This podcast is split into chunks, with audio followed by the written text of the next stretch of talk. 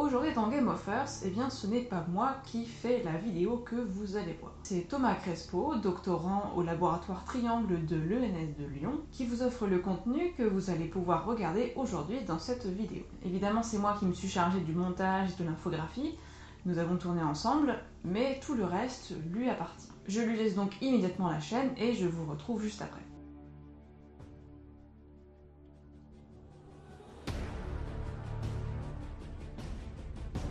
Parfois, lorsqu'on parle de sexe et de genre, on veut différencier ce qui relève du social de ce qui relève du biologique. On trouve cette idée encore présente dans les attaques à l'endroit des études de genre. Mais en réalité, c'est une vision un peu datée. Du moins en ce qui concerne les études de genre. Historiquement, le genre a été distingué de la notion commune de sexe pour désigner les différences sociales entre hommes et femmes qui n'étaient pas directement liées à la biologie par exemple les attitudes, les goûts, les tâches ménagères, l'empathie, etc. Ce n'était pas un geste anodin puisque cela permettait de délimiter un ordre des choses échappant à la biologie. Biologie signifiant alors naturel et donc inévitable, et social que l'on peut changer. Je passe sur l'historique, mais le terme genre rentre dans la pensée féministe dans les années 1970. En tout cas, il s'agit de refuser que les rôles sociaux dévalorisant les femmes leur soient attribués en raison de leur biologie. C'est ce que Priscille Touraille appelle le constructivisme modéré, dans un article qui s'intitule L'indistinction sexe et genre ou l'erreur constructiviste de 2011. C'est un geste fort donc dans la lignée du deuxième sexe de Simone de Beauvoir et son fameux On ne naît pas femme, on le devient. Il permet de montrer ce qu'il y a d'arbitraire et de contingent dans la domination masculine. Il s'agit d'une organisation sociale socio-historiquement située. Cette distinction, euh, le problème, c'est qu'elle laisse intacte euh, l'idée qu'il y aurait un biologique, euh, le biologique, qui serait indépendant du social et euh, que le biologique n'est pas, euh, pas influencé par le social. Du coup, à chaque fois que euh, la biologie avance, eh bien, les études de genre reculent. C'est ce que dit et exprime Anne Fausto-Sterling dans la citation suivante. Lorsque la deuxième vague féministe a fait irruption sur la scène politique au début des années 1970, nous avons prétendu que le sexe différait du genre et que les institutions sociales produisent des différences sociales observées entre hommes et femmes. Les féministes donnèrent les différences biologiques, en particulier reproductives, au mot sexe, et confièrent au genre toutes les autres différences. Le sexe, cependant, devint le talon d'Achille du féminisme des années 1970. Nous l'avons relégué au domaine de la biologie et de la médecine, et les biologistes et les scientifiques médicaux ont passé les 30 dernières années à l'étendre dans des domaines que nous croyons fermement appartenir à notre allié le genre. Ce qu'exprime cette remarque de Anne Fausto Sterling, c'est une limite au geste critique de séparation du social et du biologique. Le problème, en faisant du genre le sexe social, c'est qu'il tient sur l'idée qu'il y aurait un autre sexe, celui-ci non social, et qu'en plus, le sexe social reposerait dessus. C'est-à-dire que le sexe séparerait l'humanité en deux, et que le genre créerait de la variation sur ce thème. Donc, on fait de la différence des sexes quelque chose qui a une signification en soi, naturellement. On dit qu'on naturalise la différence des sexes. Sans se demander comment cette idée est établie et construite dans les représentations. C'est-à-dire ce que c'est au juste que cette différence des sexes. Le genre est donc second d'un point de vue de l'analyse, et on ne lui laisse que ce que le sexe biologique n'a pas pris. Le genre devient l'ensemble des variations culturelles produites à partir du sexe, qui, lui, reste inchangé. Mais dans ce cas, bien sûr, on renforce l'importance de ce sexe, puisque c'est sur cette base que tout le reste se déroule.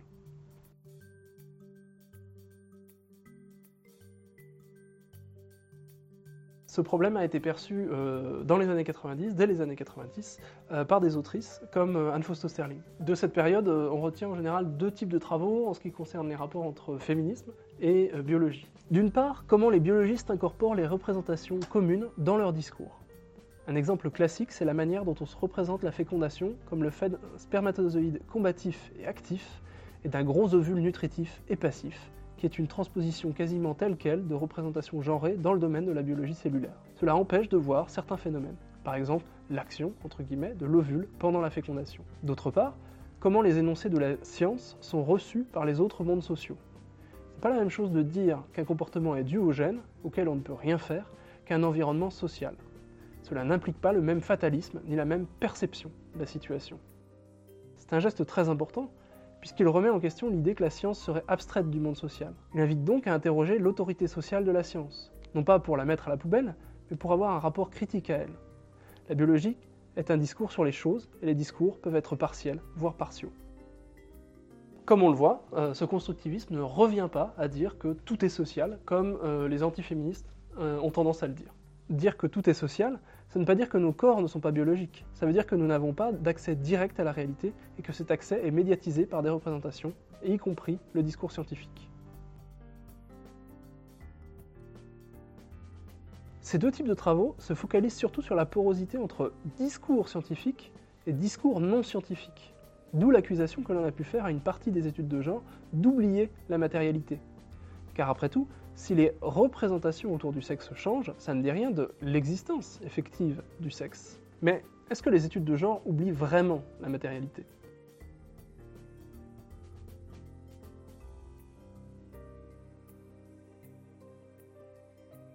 Vous avez peut-être déjà entendu dire euh, la phrase euh, X est une construction sociale. Maintenant que vous avez un peu compris ce que cela voulait dire, euh, on va essayer de revenir à ce que c'est que le constructivisme, pour être parfaitement clair entre nous. Alors je ne vais pas remonter au constructivisme tel qu'il s'exprime en tant qu'idée de la part d'intellectuels, il faudrait remonter à Kant, je vais plutôt remonter à ce que c'est que le constructivisme pour Berger ou Peter et Luckmann, qui sont deux sociologues qui, dans les années 60, ont euh, envisagé un programme scientifique euh, qui s'est appelé le constructivisme.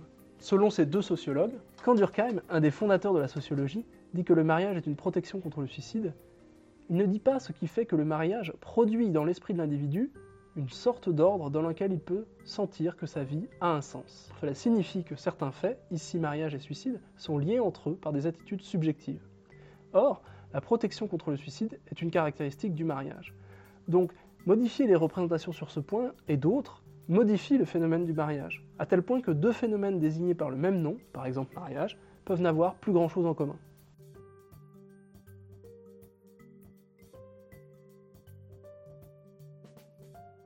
Mais ce phénomène se retrouve à tous les niveaux.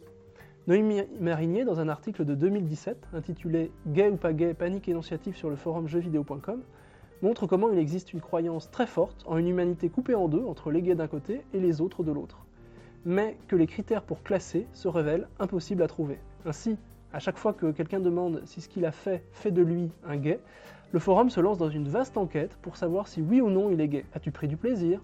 L'as-tu regardé dans les yeux? Etc. Sans que jamais un critère définitif n'émerge. Et intuitivement, on comprend bien cette idée. Où mettre la limite? Quelqu'un regardant du porno gay l'est-il? Un homme ayant eu une histoire d'amour adolescente avec un homme est-il gay? Une femme qui tend tout à 40 ans pour une autre femme est-elle en fait homosexuelle? Les réponses péremptoires ne peuvent qu'être arbitraires et la diversité des réponses et des situations individuelles interdit de trancher. De la même manière, pour le sexe, le CIO, Comité international olympique, s'échine depuis les années 1960 à distinguer les femmes des hommes, mais jusqu'à présent, aucun critère ne s'est montré satisfaisant. Et cela tient au fait que, comme pour l'homosexualité, la croyance subjective en l'existence objective de ces réalités est plus importante que cette réalité effective. Le sexe est donc en ce sens une construction sociale car il aurait pu être défini autrement, et d'ailleurs historiquement euh, il l'a été, et il le sera euh, encore, euh, à n'en pas douter. Du coup, maintenant, arrêtons-nous une seconde pour faire une conclusion d'étape. Premièrement, il n'y a pas de négation de la biologie. Être une construction sociale ne veut pas dire que cela n'existe pas. Que le mariage soit une construction sociale ne le rend pas moins réel.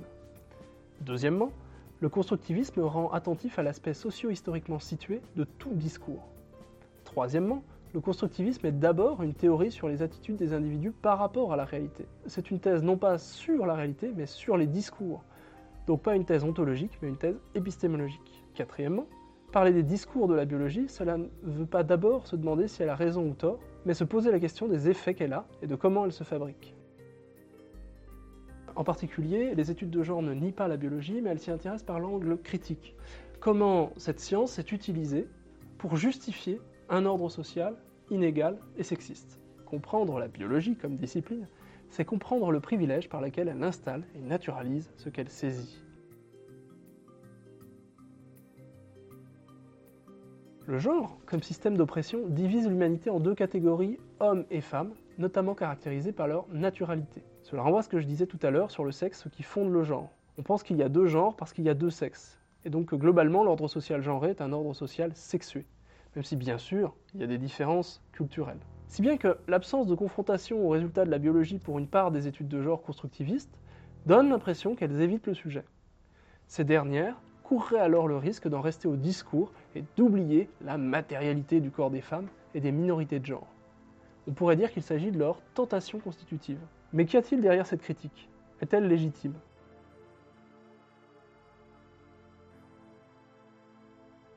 Un reproche courant fait aux études de genre, c'est qu'elles seraient prises dans les analyses de discours et oublieraient la matérialité, elles auraient oublié la biologie, elles auraient oublié le corps, et ainsi de suite.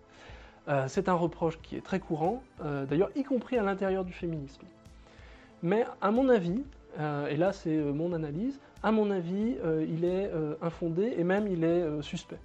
En définitive, j'insiste là-dessus parce que l'accusation d'antibiologisme ou d'antibiologie me semble un peu suspecte. D'une part, elle adresse un, reproche démesuré au constructivisme linguistique, et d'autre part, elle ignore opportunément, comme par hasard, euh, tout un tas de courants euh, du féminisme qui soit ne se sont pas intéressés à la biologie euh, directement, soit se sont intéressés à la biologie d'une manière différente du constructivisme linguistique. Premièrement, pourquoi faudrait-il en référer à la biologie pour parler du corps? Il existe bien des discours qui s'intéressent au corps, et y compris dans le féminisme. Certains à l'université, d'autres pas. On peut s'y intéresser de bien des manières et pour des usages divers. Puisque l'ouvrage vient d'être revu, repensé et réédité, je mentionnerai ici notre corps nous-mêmes qui date de 1977. 1970 dans ses premières versions états-uniennes. Non seulement la biologie n'est pas la seule science à parler du corps, mais encore la science n'est pas la seule à parler du corps. Par exemple, les ateliers d'autogynécologie, s'ils s'appuient sur des savoirs biologiques, se fondent aussi sur d'autres principes, et en tout cas ne se réduisent pas à un catalogue de connaissances sur le corps. On pourrait aussi citer l'histoire du MLAC, le mouvement pour la liberté de l'avortement et de la contraception de 1973 à 1975, et rappeler qu'une partie de l'histoire du féminisme a été une résistance à la captation de la parole sur le corps des femmes par des institutions patriarcales, hôpital, police, experts. Le corps peut donc être dit, vécu et connu de nombreuses manières. Deuxièmement, qu'est-ce que signifie cette injonction faite aux études de genre de prendre en compte la biologie? Par exemple, les chercheurs et chercheuses en neuroendocrinologie sociale se voient-ils adresser des critiques symétriques? Je crois qu'il faut resituer la question dans un contexte plus large de hiérarchie des disciplines, où certaines disciplines sont perçues comme plus fondamentales. Et là encore, c'est en lien avec la conception du sexe, qui est censée être plus fondamentale que le genre. Tout ce qui renvoie à la nature est perçu comme plus dur, plus solide, plus important. Cette perception différentielle n'est d'ailleurs pas neutre. Et c'est bien parce que le constructivisme dévoile cette absence de neutralité dans la hiérarchie des disciplines qu'il est réticent à simplement prendre pour argent comptant les énoncés de la biologie de manière acritique. En effet, la parole d'un médecin semble avoir plus de légitimité que la parole d'une personne trans, et la parole d'une biologiste semble plus rationnelle que celle d'un sociologue, etc. Troisièmement, en fait, le discours féministe en biologie existe depuis longtemps, et il n'a ni attendu ni été suspendu par le développement du constructivisme linguistique tel que je le décrivais dans les études de genre. Rappelons que Haraway a écrit dans les années 1980, et qu'elle est du côté des sciences de la nature, puisqu'elle est primatologue, que les premiers textes d'Anne Fausto-Sterling, biologiste moléculaire, datent des années 1980, que les réflexions sur la science et le féminisme remontent aux années 1980, avec Evelyn Fox-Keller, Ruth Blair ou encore Sandra Harding. En France, en même temps que la découverte des tests de Butler, il existe des projets qui s'intéressent à la biologie. Thierry Bay mentionnait le projet Biosex à partir de 2005, qui aboutit à son anthologie concernant le sexe biologique, mais on pourrait aussi citer l'ouvrage d'Evelyn Pear et Joël Weiss, et les travaux de Cynthia Cross sur l'intersexuation, ou ceux des Delphine Gardet et Iliana Lowy. Cela sans même citer la longue tradition féministe en Science and Technology Studies. Bref, je n'en finirai pas de tout citer. En définitive, il me semble que ça relève d'un antiféminisme parce que ça renvoie le féminisme à l'idéalisme, à euh, l'irréalisme, à l'idée euh, qu'on lui a toujours reproché en fait de ne pas prendre en compte la réalité, euh, parce que réalité qui évidemment est devant nos yeux et bien évident. Je crois que ça, c'est un reproche qu'on ne peut faire que si on caricature ou si on n'a pas envie d'entendre ce que dit le féminisme.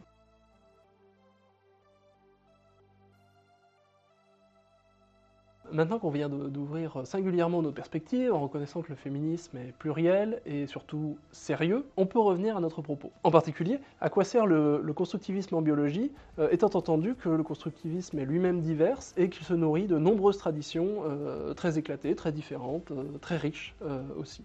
Je vais essayer là de donner un aperçu de ce qu'on peut faire avec le constructivisme en biologie.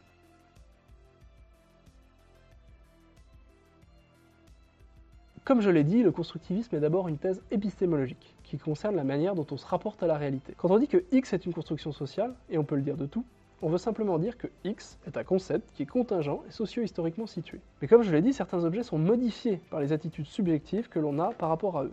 et cela vaut pour le sexe. Par exemple, certes, il y a des individus avec des pénis et d'autres des vagins, et cela n'est pas dû au contexte social, mais ce n'est pas toujours aussi clair. Ainsi, il y a des différences entre les squelettes des femmes et des hommes, mais il est difficile de dire s'il s'agit d'une différence de sexe ou d'une différence de genre. En effet, l'activité physique, l'exposition au soleil, l'alimentation, ont un rôle sur la formation et le renforcement du squelette. Or, ces conduites sont socialement déterminées et elles ont un effet sur le squelette, qui n'en est pas moins biologique. Ainsi, le genre a bien un effet matériel sur le sexe. Et cet effet peut manipuler des choses que l'on ne penserait pas être influencées par le contexte social. Hormones, expression des gènes, etc. Pour vous familiariser à cette idée, je vais donner deux exemples.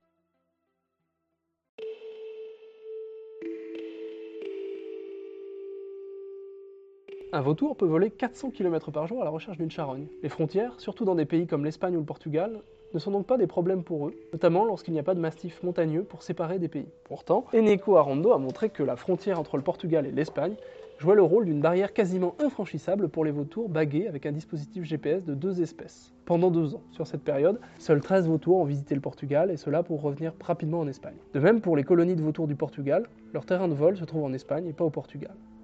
Pour expliquer cela, il est tentant d'invoquer des différences climatiques ou de relief. Par exemple, les vallées pourraient bien n'être pas transversales aux deux pays.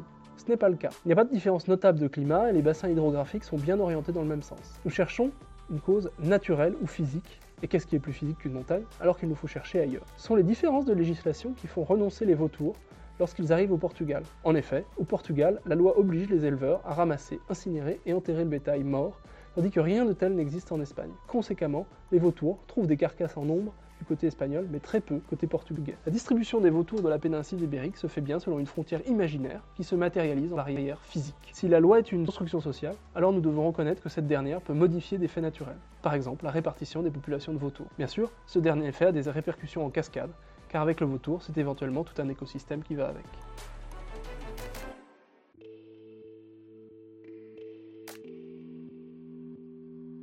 La prévalence de l'hypertension chez les Afro-Américains est bien plus élevée que chez les autres populations d'origine européenne, aux USA. L'étude de Clarence Grimm et de Thomas Wilson a montré qu'il existe d'importantes différences physiologiques dans la façon de métaboliser les sels minéraux entre les individus suivant leur origine géographique, africaine ou européenne. Les personnes originaires d'Afrique, en particulier, retiennent le sel bien plus longtemps. On pourrait rapporter cela à une origine fort lointaine et naturelle les populations africaines ayant sélectionné ce caractère en des temps immémoriaux. C'est ainsi que s'exprimait notre tendance à penser que la sélection ne s'opère plus sur les humains. Constat s'arrête d'ailleurs en général là dans les études biomédicales en ce qui concerne les différences de rétention du sel. Mais les auteurs vont plus loin. Dans quelles conditions les Américains d'origine africaine pourraient-ils avoir été sélectionnés pour avoir des reins efficaces à retenir le sel? Pour le comprendre, faire un peu d'histoire et se pencher sur les conditions d'arrivée de celles qui deviendraient des Afro-Américains ou des Afro-Américaines. Comme on le sait, cette histoire est marquée par la traite atlantique. Or, si on s'intéresse à cette question de ce point de vue, il faut prendre en compte que 70% des personnes mouraient dans les 4 ans suivant leur mise en esclavage, ce qui signifie que seulement 30% survivaient. Dans ces conditions, si les 30% de survivants possédaient en moyenne certains traits que n'avaient pas celles et ceux qui mouraient, ces traits se sont très largement diffusés. Et en effet, les causes de mortalité outre les coups étaient les grandes marches sous le soleil en Afrique, les attentes précédant et suivant la traversée, les conditions épouvantables dans les cales des bateaux négriers, générant un grand nombre d'infections gastro-intestinales. Or, dans le cas de ces maladies, ce qui est mortel, outre la déshydratation, c'est la perte de sels minéraux qui résulte de cette déshydratation, par les sels, la transpiration et les vomissements. Par conséquent, ont mieux survécu les individus qui retenaient mieux les sels minéraux par leurs reins, ce qui était un avantage entre guillemets du point de vue de l'adaptation pendant la traite atlantique est cependant devenu un handicap. En effet, la rétention de sels minéraux à une époque où l'alimentation est riche de ce point de vue produit des effets collatéraux dommageables, et en particulier l'hypertension. Bon, cette histoire euh, physiologique de la domination euh, remet en cause, il me semble, certaines de nos préconceptions euh, sur ce que c'est que la sélection, et du coup, entre guillemets, naturelle, et euh, son rapport avec l'environnement. Dans la mesure où l'environnement euh, produit des pressions de sélection sur les individus appartenant à une espèce, dans la mesure où cet environnement est, au moins chez l'humain, de part en part social, il est tout à fait possible que, dans certains cas, les organisations sociales, les types d'organisations sociales que nous mettons en place, exercent des pressions de sélection sur certains traits, et qu'ils soient sélectionnés par l'environnement social. Bon, et ça, ça va quand même à l'encontre euh, de, certaines idées qu'on a sur ce que c'est que la nature. Parce que si même nos gènes euh, peuvent être sélectionnés par notre organisation sociale, eh bien euh, ça floute considérablement la distinction qu'on fait normalement entre nature et culture.